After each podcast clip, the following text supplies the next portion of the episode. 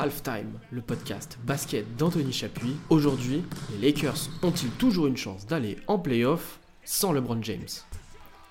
À l'ouest, la course au playoff bat son plein et tout se passait très bien chez les Lakers. LeBron James était devenu le scoreur le plus prolifique de l'histoire avec une équipe renforcée dans tous les secteurs, des recrues de partout, parmi eux D'Angelo Russell à la création, Malik Beasley pour amener du shoot et Vanderbilt pour s'occuper des tâches défensives.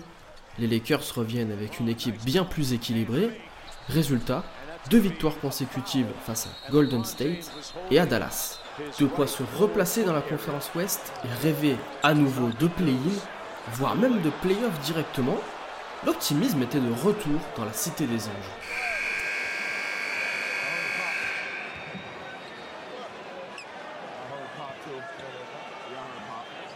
Dimanche dernier, troisième quart-temps face à Dallas. LeBron pénètre en direction du panier. Mauvaise réception et le King reste au sol sans se relever pendant quelques minutes. Une frayeur traverse la salle texane. Mais LeBron James va reprendre le match avec une blessure au pied. Pour obtenir la victoire des siens, c'est ce qu'on appelle un vrai guerrier. On pense alors que ce n'est rien de grave et qu'il ne ratera que très peu de matchs, puisqu'il a pu terminer la rencontre. Mais dès les premiers examens, la blessure n'est pas anodine et nécessite en fait une absence, sans que soit divulguée encore la durée exacte. Quelques jours plus tard, le verdict tombe. LeBron évite une opération, mais devrait rater au moins 3 semaines de compétition. Retour prévu donc pour les derniers matchs de la saison. Une absence qui contrarie les Lakers et ses fans, et ce n'est pas la photo qui circule sur les réseaux sociaux avec une botte de protection qui va rassurer qui que ce soit.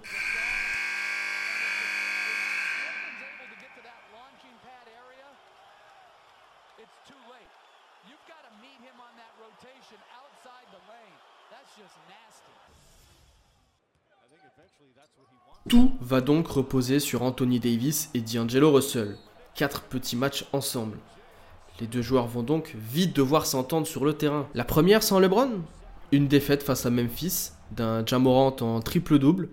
Alors une défaite excusable, car c'est vrai qu'on parle d'une équipe de Memphis très solide et en pleine forme. Mais les Lakers ne peuvent plus attendre, surtout quand on voit le calendrier. Minnesota, Golden State ou encore Dallas des adversaires directs pour les playoffs. C'est simple, jusqu'à la fin de saison, 9 matchs face à des concurrents directs. Dans une conférence ouest où du 4e jusqu'au 12e, il n'y a que 5 victoires d'écart, les confrontations directes sont primordiales pour les Lakers. L'objectif est simple, terminer entre la 7e et la 10e place, synonyme de play-in. Les Lakers sont pour l'instant 11e. le leader absolu, le, un des meilleurs joueurs, sinon le meilleur joueur de l'histoire. Voilà, il va falloir faire sans ça. Comment voulez-vous être aujourd'hui euh, confiant sur l'avenir direct des Lakers? C'est super difficile. Alors maintenant, il y a une équipe, il y a d'autres joueurs, il y a Anthony Davis. Justement, parlons-en d'Anthony Davis. Est-ce vraiment un leader lorsque LeBron n'est pas là? Cette saison, les Lakers sans LeBron James, c'est 6 victoires pour 10 défaites un bilan quand même assez mitigé. Si les Lakers retrouvent le Davis du mois de décembre en 30 points, 10 rebonds de moyenne, ils pourront sûrement se battre pour y accéder.